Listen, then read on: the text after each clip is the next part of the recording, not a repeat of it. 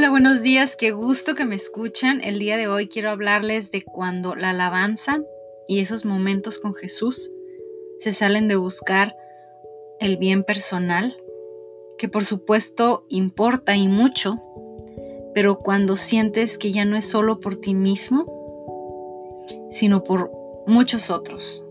O no que lo sientas, puedes no sentirlo, más bien cuando te das cuenta que ya no es por ti mismo. Que el impacto de hacer esto va mucho más allá de tu propia vida. Porque creo que cuando hacemos esto, cosas milagrosas suceden dentro de nosotros que no nos damos cuenta. En nuestro espíritu cosas se rompen. Jesús nos libera, nos limpia. En un segundo con Él muchas cosas cambian. Es por eso que es vital casi para un ser humano en esta tierra estar conectado con Él.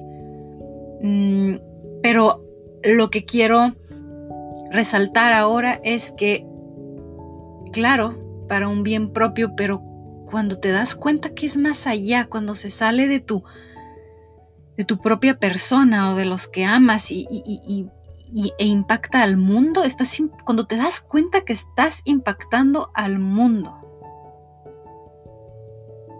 Y cuando te das cuenta que esto es más importante de lo que te imaginas, que estamos hablando de una perspectiva de eternidad.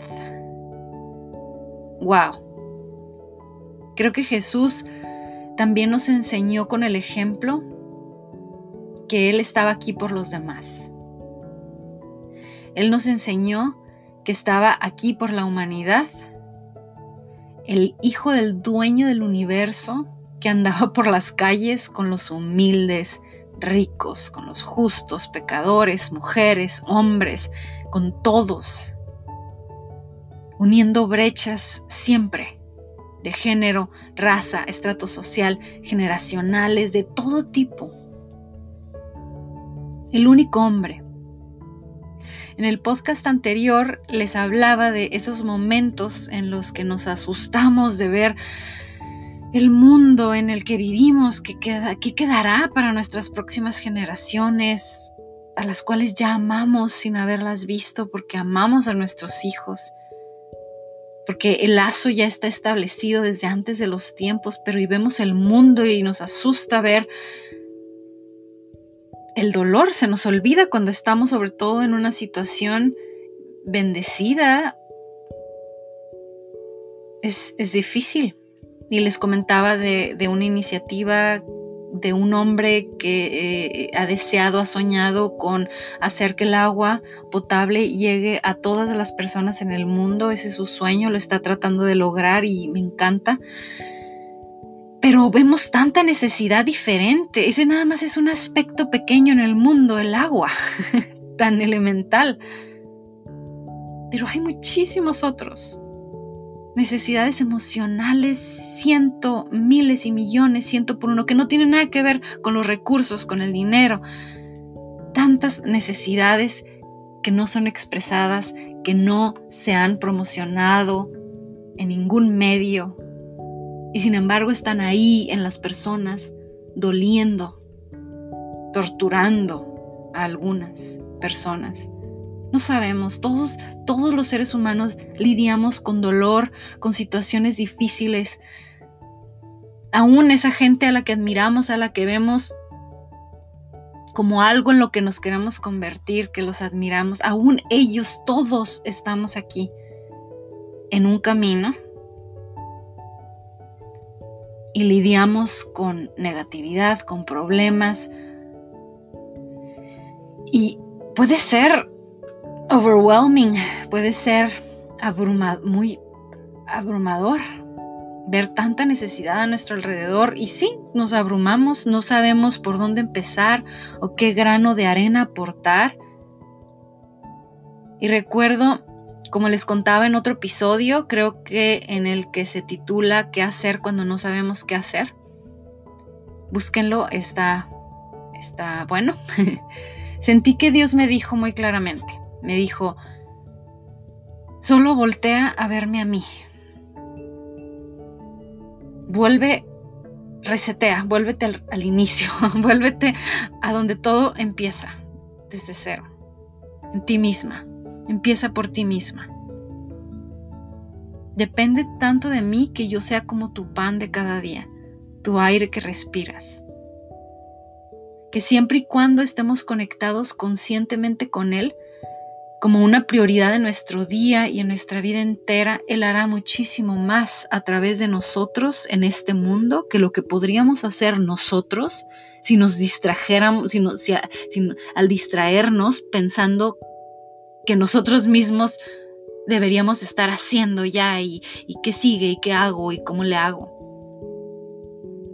Es como, me explico, a veces creo que estamos tan absortos, tan ensimismados y tratando de ser héroes, de hacer lo correcto, ser responsables, altruistas, y se nos olvida que la fuente principal que alimenta una participación eficaz, verdaderamente eficaz en ayudar a salvar al mundo, es volver de regreso a Él, a donde todo comenzó,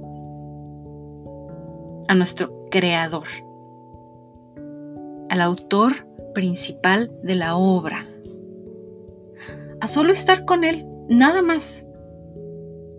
Aún ahí en esos momentos en los que yo estoy con Él buscándolo a Él en un cuando entro a esas me, trato de rodear con la atmósfera adecuada y pongo no sé, a veces puede ser poca luz, a veces con luz, como sea, pero trato de formar esa atmósfera alguna alabanza, algo armonioso a mi alrededor, em, alejarme de las distracciones, del ruido y tratar de buscar su voz y de hablar con él y de tener ese, momento a solas. Em, y a veces ahí también siento que, ¿qué hago? ¿Cómo le hago? ¿Cómo debe de ser? ¿Cómo empiezo? Cómo, cuál es el punto uno, el dos, el tres. Y la verdad es que solo casi si cerráramos los ojos en esta atmósfera y dijéramos su nombre y nos quedáramos callados, y hay días a lo mejor que, que no queremos hablar, Él va a hablar y lo vamos a escuchar. A veces a lo mejor nada más es necesario guardar silencio yo digo su nombre, yo digo Jesús, Jesús, y cierro mis ojos, ayúdame a orar, ayúdame a hablar, ayúdame a hacer esto. Y llega, llega su presencia y de pronto empiezo a sentir un amor que me envuelve, un amor en el que me siento segura, en el que me siento abrazada, en el que me siento amada, en el que me siento firme. Él es nuestra roca. Ahí, en el comienzo y el final, Él es el principio y el fin, el alfa y el omega. Ahí, siempre ahí, se cerrará el círculo perfecto con Él, en Él. ¿Queremos hacer algo para salvar al mundo entero? Empecemos por nuestro ser y volvámonos a Él. Nos desilusionamos, volvámonos a Él. Pecamos, volvámonos a Él queremos la luna y las estrellas, volvámonos a Él.